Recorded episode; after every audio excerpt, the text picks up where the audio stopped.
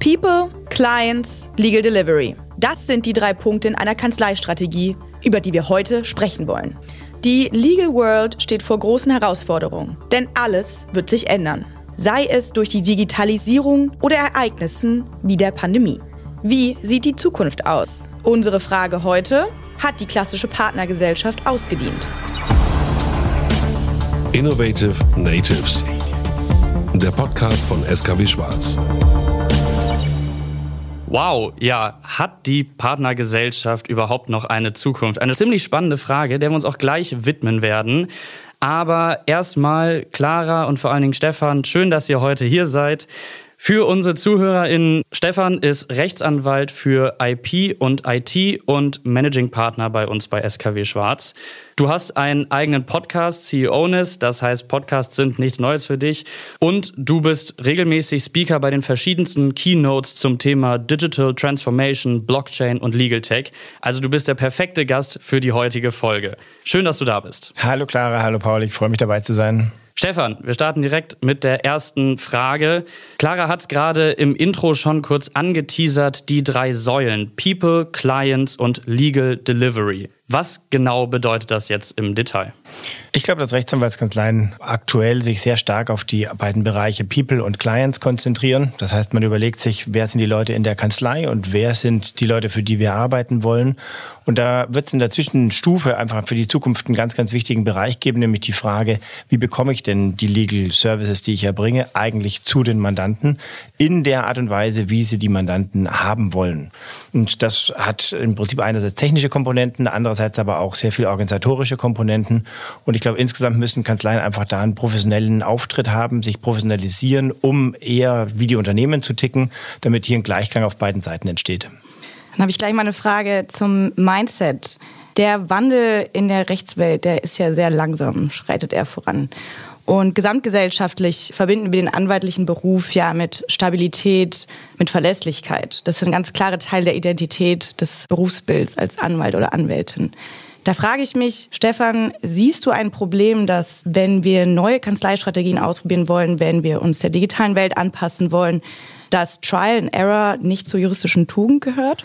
Also ich glaube, grundsätzlich ist natürlich mal verankert in der Art und Weise, wie Rechtsanwältinnen arbeiten, dass es ein Teil der Rechtspflege ist, also ein wirklich organisatorisch eingebettetes Teil in der Art und Weise, wie man eben einen Staat organisieren möchte. Und das ist auch, glaube ich, ganz wichtig, dass wir da keinerlei Abstriche bei der juristischen Kompetenz machen und bei der Art und Weise, wie wir juristische Qualität liefern und für die Zukunft das auch tun. Die andere Frage ist, wie liefern wir denn diese juristische Qualität? Wie liefern wir die aus? Wie können wir die im Prinzip gestalten? Machen wir wir das in Briefform? Ja, brauchen die Leute noch Faxe? Ähm, oder haben die Briefmarken mittlerweile ausgedient und muss man sich da überlegen, wie man das neu definiert? Und hier kommt dieses Thema Mindset natürlich sehr stark ins Spiel, dass man da ganz viele liebgewonnene, über die Jahrzehnte geübte Praxen einfach aufgeben muss und sich überlegen muss, ob es nicht vielleicht neuere, effizientere, sparsamere Methoden auch gibt. Ich denke gerade eben hier auch an Umweltschutz, an Nachhaltigkeit, Papier ausdrucken versus das Ganze einfach elektronisch abzuspeichern, kann sehr viel effizienter sein, ist aber einfach auch echt ein Lernprozess. Also ich habe 2009 schon angefangen, wirklich alles komplett auf digitales Büro umzustellen. Und ich muss auch sagen, trotzdem ich jetzt ein digitaler Freak bin, ist es mir nicht leicht gefallen, gleich am Anfang die komplette Organisation nur in elektronischer Form zu machen. Da vergisst man öfter mal was. Man hat eine ganz andere Art und Weise, wie man mit dem Papier umgeht, wie man Verträge sichtet. Dann kamen ja so die Sachen auf, dass man gesagt hat, oh, man müsste vielleicht mal einen zweiten Monitor aufbauen, dass man hier das nebeneinander haben kann und damit die Arbeitseffizienz steigert. Das sind alles Lernfaktoren, in die wir langsam reinwachsen. Und ich glaube, insgesamt in der Anwaltschaft ist es schon ein sehr beharrliches Vorgehen, was das angeht. Liegt auch daran meines Erachtens, dass die Ausbildung einfach sehr stark auch noch in der Vergangenheit verhaftet ist. So wie wir die letzten 200 Jahre die Leute ausgebildet haben, tun wir das nach wie vor. Und die ganzen wichtigen Komponenten wie eben Technologiebezug, Veränderungsmindset, mit den Menschen umgehen zu wollen und da einfach darauf zu reagieren, dass wir einfach Dienstleister Dienstleister sind und nicht einfach nur Rechtsgelehrte. Das ist etwas, was, glaube ich, sehr, sehr langsam nur Einzug findet, aber eben wir auch gerne voranpushen wollen. Ja, ich würde auch sagen, dass es vielleicht langsam vorangeht, weil gerade mit dem Wandel, also ich bin natürlich total pro Legal Tech als Head of Legal Tech bei SKW Schwarz. Ich würde trotzdem sagen, dass es eine Schwierigkeit ist, wenn sofort technische Lösungen auf Probleme geworfen werden, da wir ja nicht sagen können, wenn ein Prozess analog nicht gut funktioniert, ihn einfach zu digitalisieren, macht ihn nicht einfach direkt besser. Deswegen ist es vielleicht ein Schritt nach dem anderen. Also erst optimieren, dann standardisieren, dann automatisieren, dass es quasi Schritt für Schritt in die richtige Richtung geht. Ist das, denkst du, auch ein Problem, warum sich die Rechtswelt erst langsam der Tech-Welt nähert? Also ich glaube, viele Kanzleien sind relativ früh aufgesprungen auf den Zug, dass man gesagt hat, jetzt müssen wir viel Geld ausgeben, damit wir Technik kaufen und dann haben wir dieses Thema abgehakt. Es zeigt sich aber, dass das einfach ein komplett falsches Rangehen ist. Sehr viel von dem Geld ist verbrannt, sehr viele von den Unternehmen, die wir da gesehen haben am Anfang, sind weg, haben sich konsolidiert, sind vielleicht auch einfach untergegangen. Was wichtig ist, ist zu verstehen, in der Tat, wie du sagst, dass man sich einfach die Prozesse mal anschauen muss. Und das haben wir auch lernen müssen. Wir haben natürlich am Anfang angefangen mit Technik, haben Gott sei Dank eine Technik gewählt, die relativ breit aufgestellt war. Das heißt, wir konnten mit dieser Technik, die wir dann gelernt haben, eine No-Code-Plattform, sehr viele verschiedene Aufgaben lösen. Aber es geht eben nicht nur um die Technik. Es geht vor allem auch darum zu überlegen, wo habe ich denn Anknüpfungspunkte im täglichen Ablauf? Wo habe ich Prozesse, die ich tatsächlich verbessern kann? Wo hilft mir die Technik tatsächlich? Denn Legal Tech darf ich nicht einfach nur um das Legal Techs willen machen, sondern ich muss es wirklich tun, um Prozesse effizienter zu gestalten. Und das ist, glaube ich, eine Kernaufgabe. Und da zeigt sich auch, dass dieser ganze Prozess, dieser Verwandlungsprozess doch unsexier ist, als wir uns das ursprünglich vorgestellt haben mit hier, wir bauen den Computer auf, verdienen Milliarden damit und dann ist unsere Zukunft gesichert. Sondern es ist wirklich sehr stark dieses Pausieren, Zurückgehen aus dem Alltagsgeschäft, sich mal die Zeit zu nehmen, die Prozesse anzuschauen und das Ganze mal zu analysieren. Und das haben wir bei uns in der Kanzlei auch gemacht, dass wir gesagt haben, wir haben jetzt diese ganze Technikerfahrung gemacht, wir haben auch sehr viel Ausbildung gemacht, wir haben sehr viel an dem Mindset gearbeitet. Aber was wir noch nicht gemacht haben, ist wirklich mal zurückzugehen und uns den Prozess anzuschauen anschauen. Und da in der Tat, wie du sagst, erstmal hier Standards reinzubringen, die dann zu verbessern und zu optimieren. Und wenn es dann Möglichkeiten gibt, dann genau gezielt Technik auf diese Punkte draufzusetzen, um was zu automatisieren. Jetzt werden wir doch mal ein bisschen konkreter. Du hast es gerade schon angesprochen, verschiedene Prozesse, die man optimieren könnte oder müsste. Es gab letztes Jahr eine Umfrage von der Branchenseite legal-tech.de zum Thema, liebe JuristInnen, wie viel beschäftigt ihr euch mit Legal Tech und wo setzt ihr an? Und im Rahmen dieser Umfrage kam heraus, dass die meisten Befragten, nämlich 59 Prozent, das größte Optimierungspotenzial im Bereich Dokumentenerstellung gesehen haben. Viele aber auch im Bereich Kanzleisoftware oder Arbeit der Assistenzen. Wo siehst du das größte Potenzial für so eine Prozessoptimierung, beziehungsweise wo siehst du die größten Baustellen? Es ist natürlich schwierig, das jetzt pauschal zu beantworten, aber ähm, grundsätzlich ist es so, die Art und Weise, wie Rechtsanwältinnen und Rechtsanwälte mit Assistenzen zusammengearbeitet haben, hat sich in den letzten Jahren nicht wahnsinnig stark verändert im Verhältnis zu dem, was es sein könnte. Es gab sehr oft so ein Zweiergespann, wo man gesagt hat, man hat eine Assistenz, man hat einen Anwalt, eine Anwältin und die arbeiten zusammen, sind als Zweierteam total agil aufgestellt, ja, können auf sehr viele Veränderungen reagieren und sind damit eigentlich auch relativ unverwundbar. Gleichzeitig hat es natürlich gewisse Begehrlichkeiten auch hervorgerufen, weil man gemerkt hat, wenn aus dem Assistenzbereich Wünsche gekommen sind, sind die oftmals vom Partner dann gedeckt worden und damit auch erfüllt worden, was auch zu einer gewissen Resistenz geführt hat, dass diese Teams weiter bestanden haben. Sowas aufzubrechen ist schwierig, erfordert komplettes Umdenken in der Organisation der Kanzlei und ist im Prinzip nur eins der vielen Themen, die man sich da auch anschauen könnte. Denn in der Tat ist es so, die Kanzlei Software ist meines Erachtens weit hinten dran, wenn man sich überlegt, wir haben jetzt hier das Jahr 2022 Augenblick. Kaum eine Anwaltskanzlei ist in der Cloud, weil es juristisch sehr problematisch ist. Gleichzeitig ist die ganze Welt da draußen in der Cloud. Also Microsoft 365 bleibt auch an uns nicht irgendwie außen vor. Denn Kernprogramm ist ja nach wie vor Word, auch für die meisten Anwältinnen und Anwälte. Und insofern ist es schon sehr spannend zu sehen, wie dieser Gap sich wirklich nur sehr, sehr langsam schließt.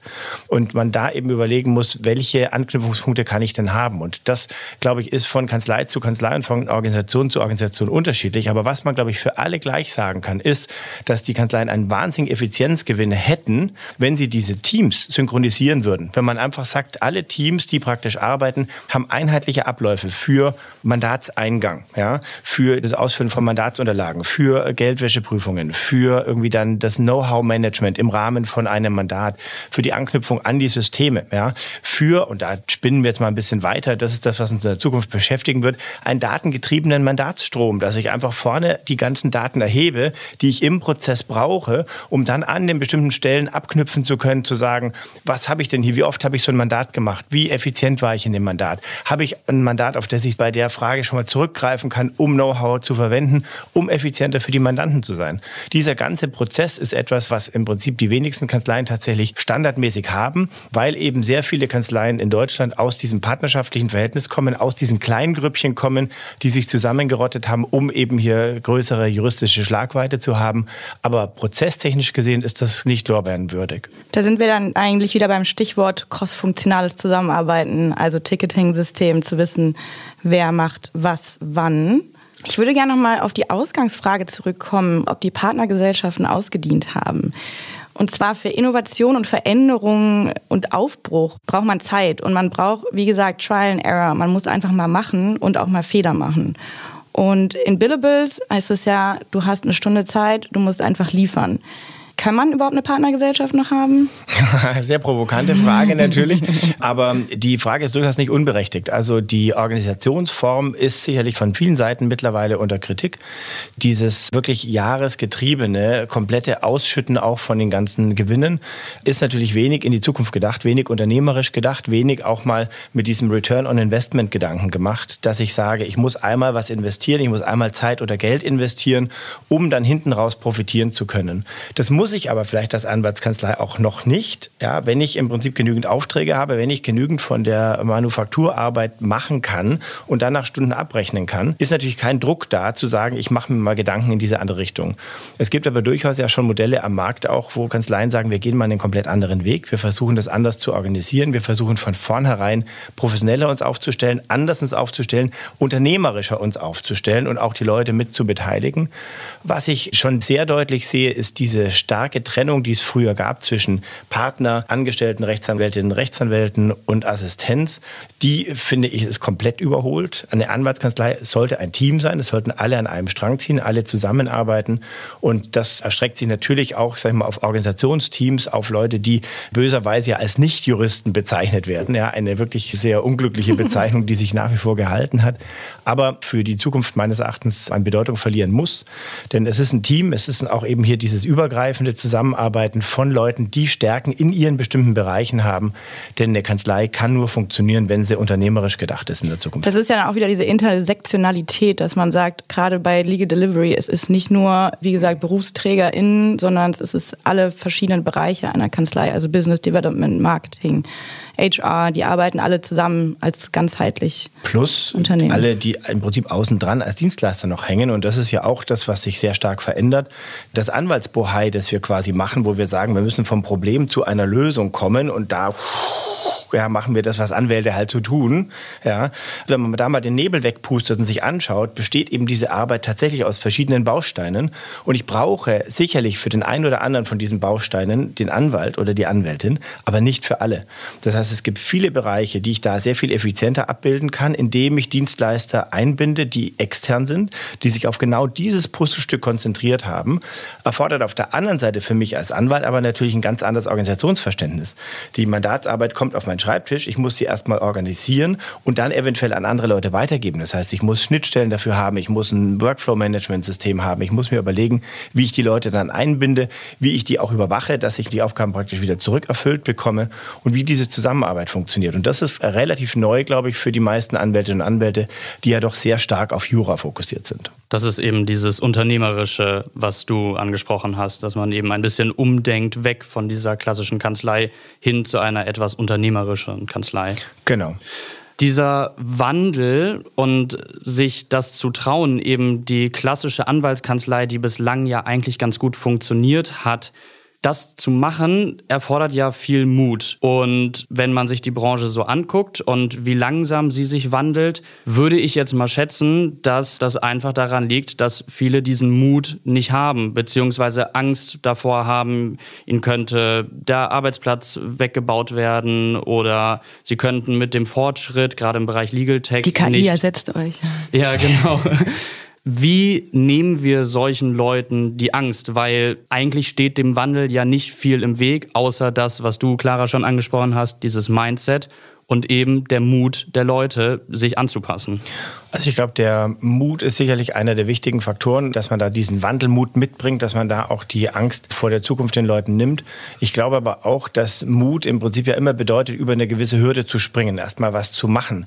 Und ich glaube, dass momentan einfach der Antrieb von hinten noch nicht groß genug ist. Ich glaube, dass einfach das Geschäftsmodell noch zu komfortabel ist und sich sehr stark verändert, aber eben in vielen Bereichen noch nicht so verändert hat, dass es die Leute schon auf der breiten Flur merken. Und dementsprechend hier von hinten wie so eine Art Walze kommt, die hier immer mehr den Platz verdichtet und nach vorne einfach die Leute irgendwann anfangen werden, mehr und mehr zu springen.